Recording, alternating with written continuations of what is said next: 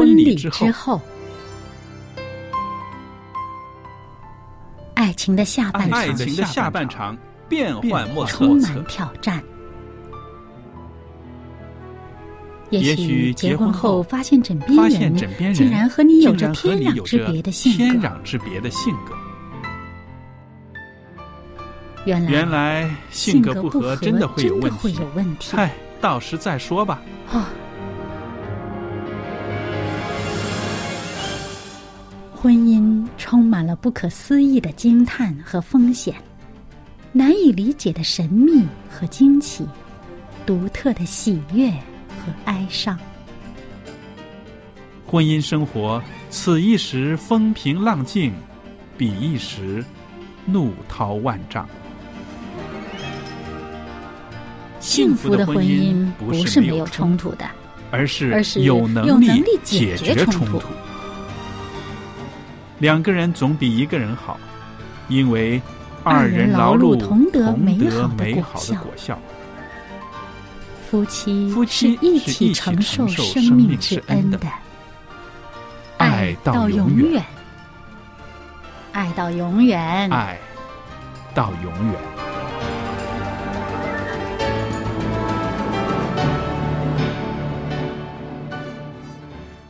收音机旁边的听众朋友们，大家好，欢迎您收听《婚礼之后》节目。那我是节目主持人肖佳丽，在这儿呢也问候您，也欢迎您收听我们的节目，也谢谢听众朋友们一直以来对我们节目的支持。那么婚礼之后节目呢，我们常常谈到一些是关于夫妻相处的一些个啊好的方法啦，或者是一些个智慧啦。我们希望借着这个节目中所跟大家谈到的一些信息呢，让您的婚姻生活呢可以有一个更新，能够帮助您从另外一个角度来看自己的婚姻，希望可以找到自己的幸福啊。那今天呢，我们和小燕呢在这儿呢，会和大家继续的谈婆媳相处的一些美好的办法。那么在这儿也欢迎小燕一直为我们的听众带来很多的啊乐趣，很多的知识。谢谢你，小燕。啊，不客气。我觉得让我有这样一个机会哈，在这个节目里面参与呢，我很高兴，而且呢，我也得到很多的这个启发和帮助。嗯是的，我觉得做这个节目呢，啊，得益最大的就是我自己啦。因为呢，在这个搜集资料啊，或者是在看资料的这些过程当中呢，我常常会啊反省到我自己的婚姻中啊，有什么是我需要调试的、需要改进的地方。嗯，那我希望听众朋友们呢，也可以告诉我们，您听我们的节目之后呢，啊，有什么感想，或者是对您的婚姻生活有什么好的促进的话，记得要告诉我们呢。那今天呢，我在这儿呢跟大家啊、说的这句话，您看您同意吗？啊，她说不要在婆婆面前说丈夫的不好，要知道这个儿子再不好啊，在他那个当妈的眼里呢，是很可爱的，很得人疼的。你不要跟他妈说他不好，这是这一条呢，也是人总结出来的，说这样子呢也可以促进这个婆媳关系啊，就是说不要告状。嗯，但是我知道小燕你有一些个不一样的经验，是不是？跟我们来谈谈。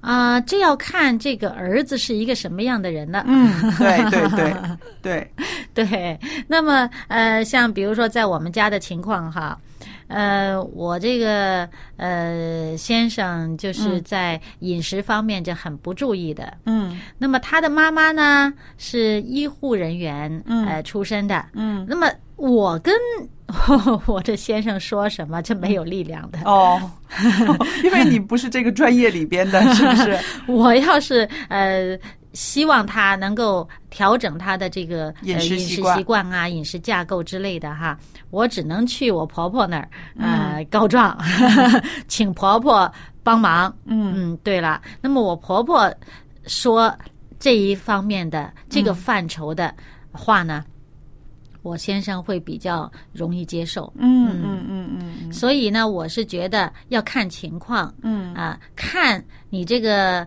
丈夫是一个什么样的人，他在哪些方面会比较乐于接受太太的忠告，哪些方面乐于接受婆婆的忠告，哪些方面乐乐于接受这个呃呃公公的忠告。嗯，其实呢，家庭关系处得好，谁说都不是问题。嗯嗯，不过我相信啊、其实你在婆跟婆婆沟通的过程当中呢，呃，有一点呢，你婆婆一定是很高兴的，就是她真的知道这个儿媳妇呢很关心她儿子的呃身体的健康、身体的状态，嗯就是非常的关爱。嗯那么婆婆知道的话呢，她也是特别的高兴。嗯而且另外一点，你也能够带出来，就是让这个妈妈啊会很有自信，会觉得啊，到底我的专业知识在我的儿子的心里面呢，还是有分量的，儿媳妇的心里面呢，还是有分量的。所以这对老人家的这个心态啊。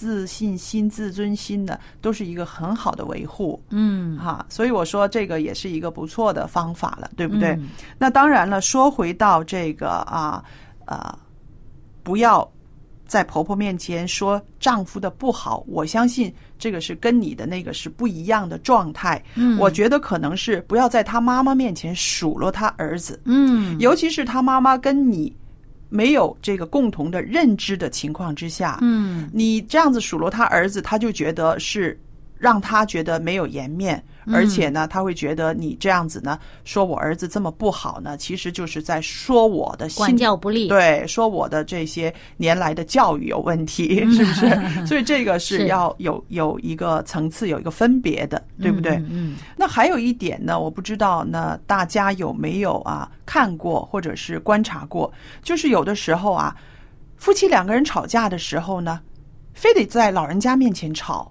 因为他会觉得我就是要让你看看你儿子有多不妥。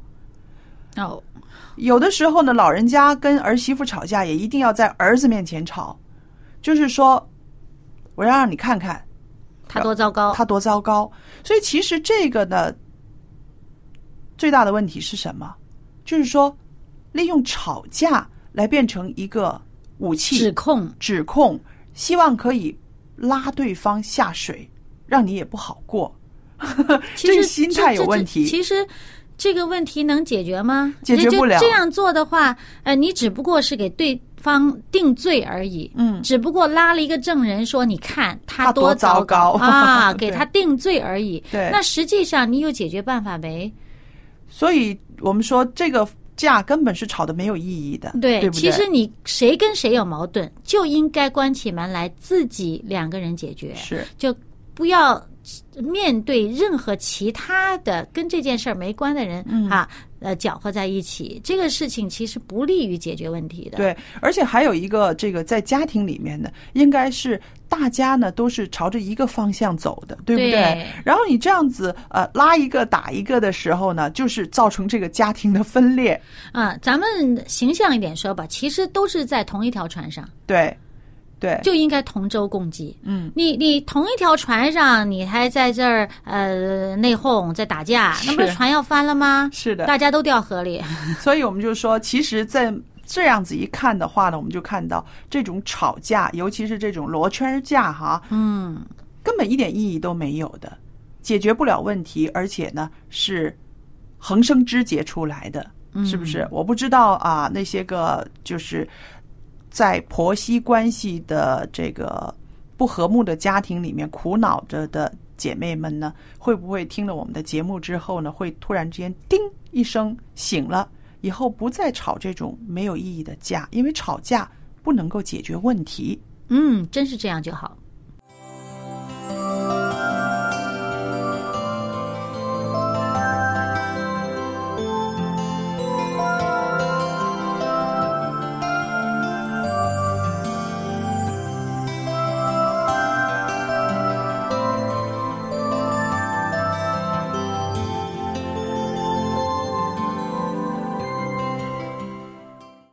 那小燕啊，我在节目里边呢，常常是呃替婆婆说了不少的话，是不是？那我就在这儿呢，抛一个问题出来，大家帮忙一块儿想想啊，就是说，如果婆婆有什么做的不好的地方，是应该我们做儿媳妇的自己去说呢，还是让丈夫去和婆婆说呢？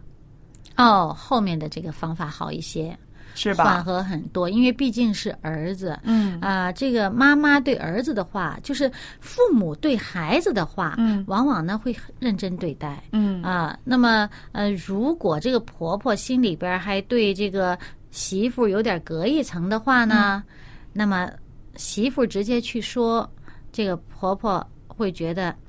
好像呃，你管到我头上来了、嗯啊，这样的心里边可能会有点疙瘩哈。。对，那么当然了，如果说这个婆媳关系好的不得了啊，嗯，啊，那就没有这个问题哈。是是，对，主要是看你怎么样说，主要是看对方的接受程度。嗯我觉得还是以达到目的为重要吧。嗯你如果希望这个婆婆在某些方面有所改进哈，嗯，那么呃，你就要想怎么样的方式他更容易接受。接受，对对了，你从他的角度看，他怎么样的方式更容易帮助他能够达到改进的目的？那么咱们大家就衡量着用这个合适的方式去做。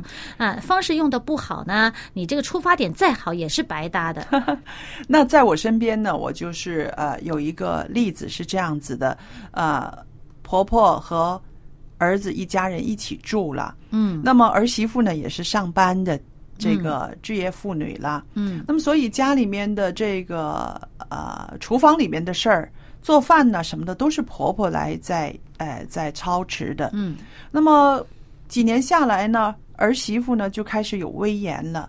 为什么呢？就是婆婆特别爱买食物，嗯。冰箱里面塞得满满的，吃不完就都坏了。嗯所以有的时候到周末的时候呢，这个儿媳妇呢就帮忙清理啊什么的时候，总要在冰箱里面呢拿出一些个啊烂了的西红柿啊，或者是啊坏了的一些东西啊，就都要帮她扔掉。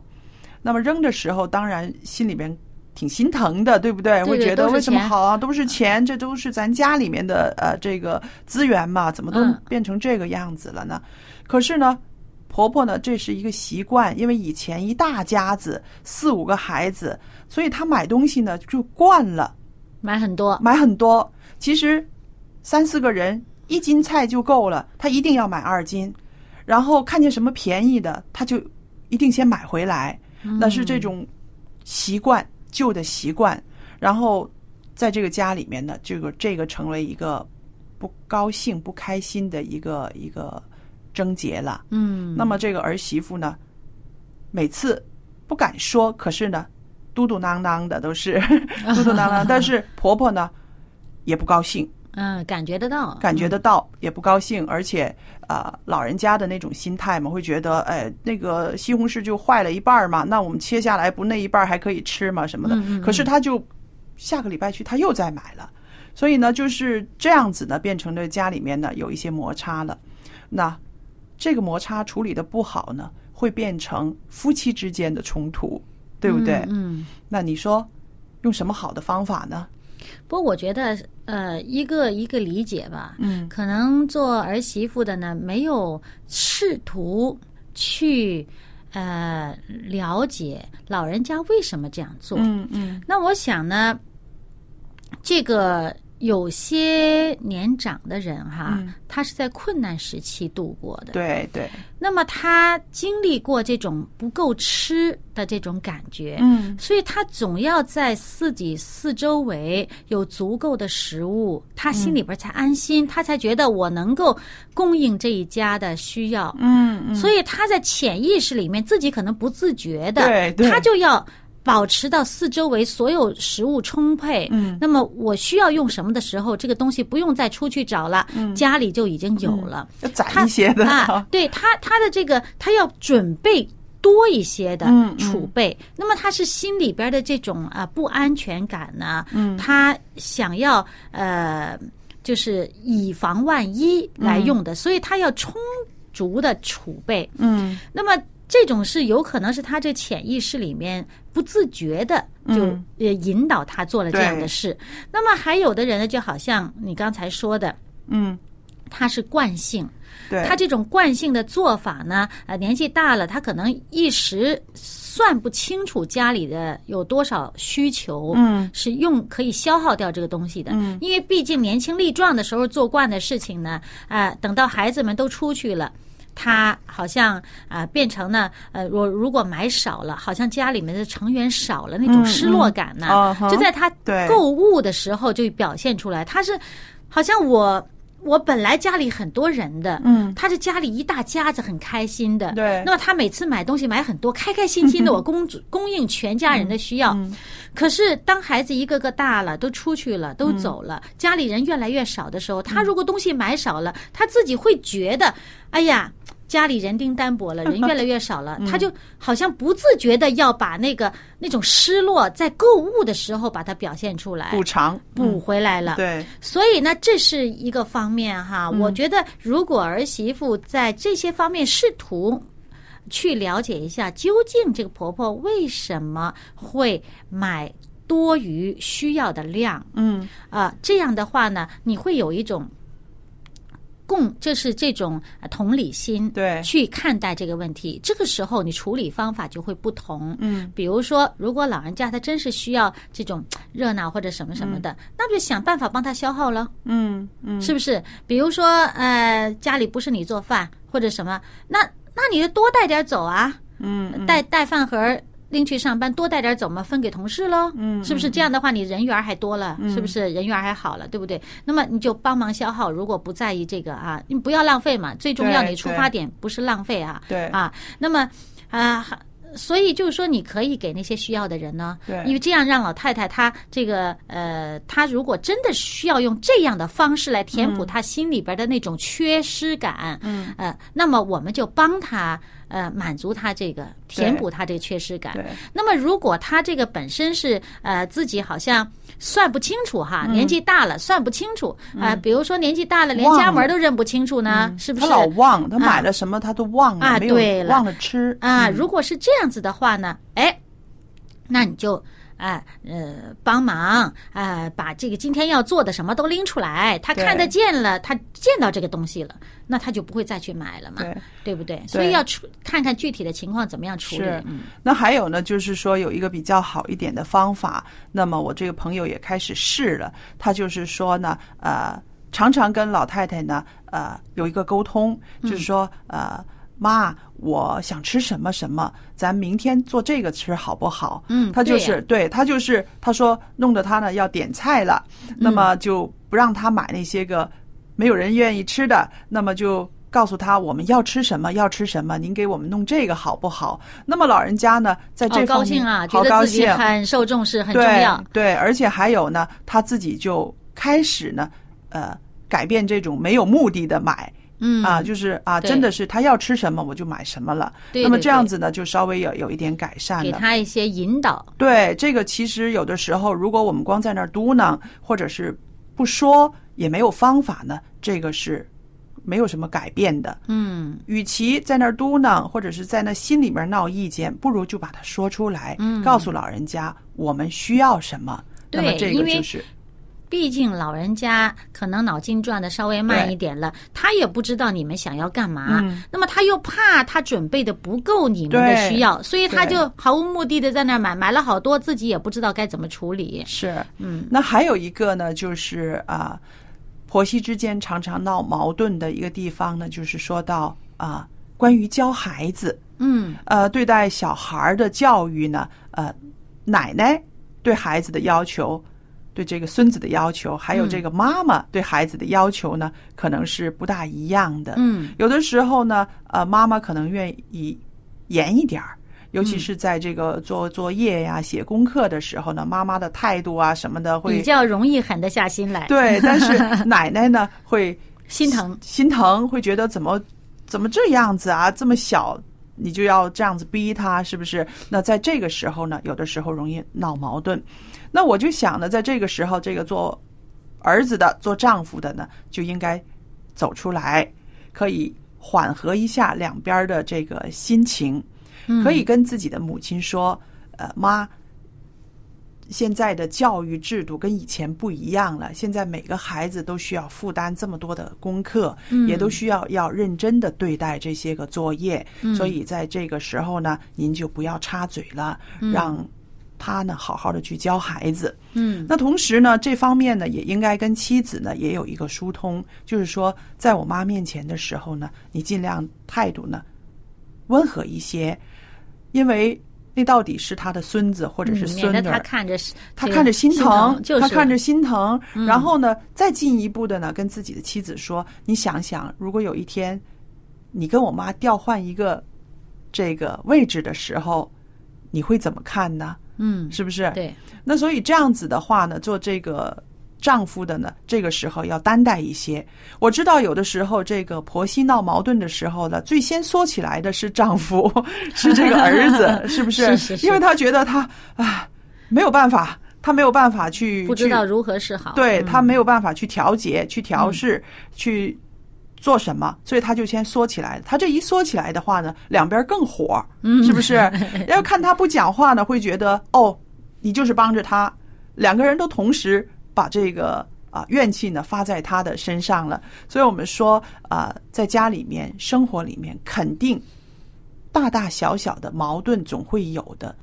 那记得我们要解决这些矛盾，而不是说要利用吵架来发泄自己的情绪，是不是？对。那么圣经里面呢有一句话说的非常好，常常提醒我，我也在这儿呢跟朋友们分享这句话呢是箴言十五章第四节，他说。温良的蛇是生命树。嗯，那想一想，在我们的家庭里面，我们真的太需要这种温良的话语。嗯。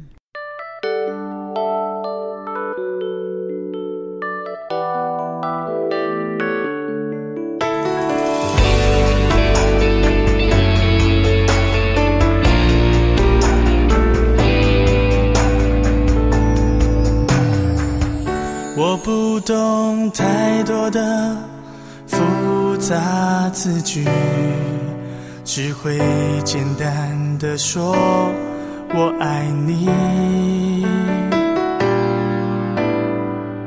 我不擅长太多的温柔关系，但你知道，在我心中只爱你。当生命下起雨，你陪着我淋，是你的鼓励让我走下去。你胜利与我同行，让我不孤独前进。看着沙滩上的足迹，记录你和我欢笑的踪迹。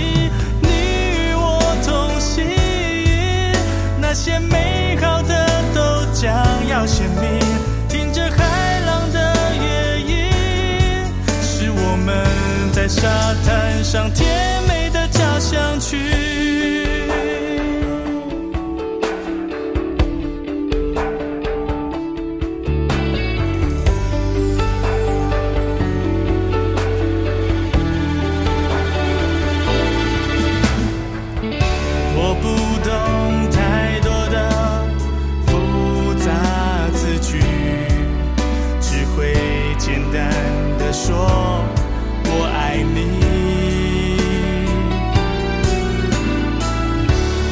擅长。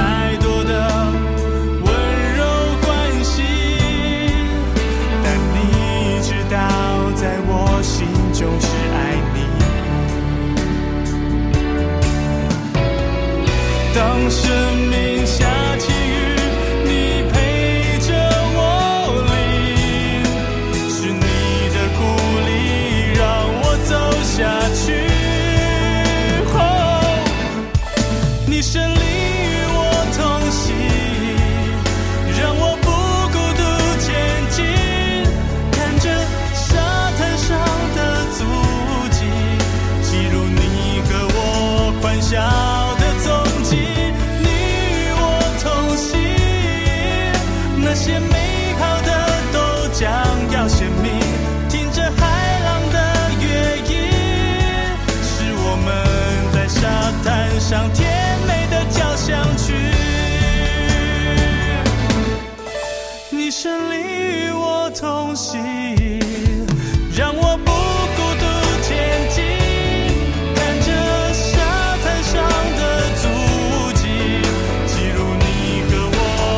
笑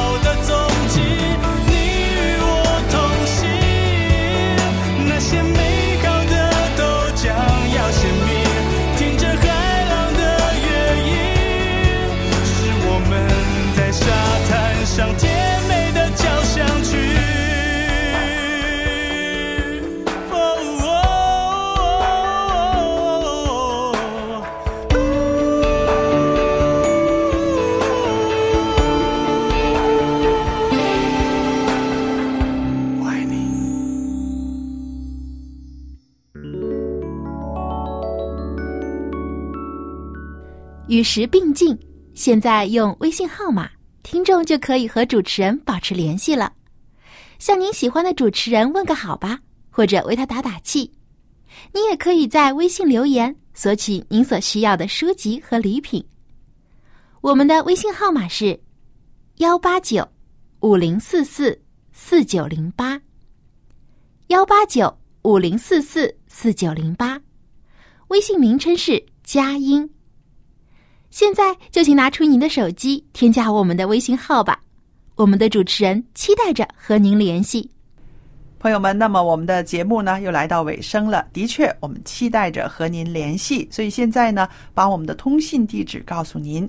同时呢，我们今天呢也有一个光碟要告诉大家的。这个光碟呢是讲道集，这个讲道集说到科学的终极目标。科学的终极目标是由望潮牧师为我们主讲的，您可以写信来索取。那么我们的电子信箱呢是佳丽，佳丽的汉语拼音 at v o h c v o h c 点 c n，我就可以收到您的电子信件了。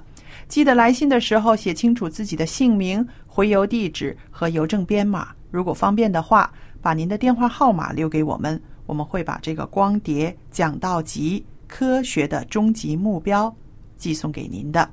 好了。那么，我们也欢迎听众朋友呢，在来信的时候跟我们谈谈您收听希望之声电台这个福音电台，听我们讲到圣经信仰，您有没有一些疑问呢？如果有的话，可以写信给我们。我们电台有很多牧师、老师，很愿意帮助朋友们呢厘清这些信仰方面的疑问的。还有呢，听了我们婚礼之后的节目。有什么感想，或者是您自己有很好的经验，克服了什么困难等等，都可以告诉我们。我们可以把这个婚礼之后节目当成一个平台，可以抛砖引玉，让更多的朋友呢分享美好的经验。好了，今天的节目到这儿结束，谢谢您的收听，再见。再见。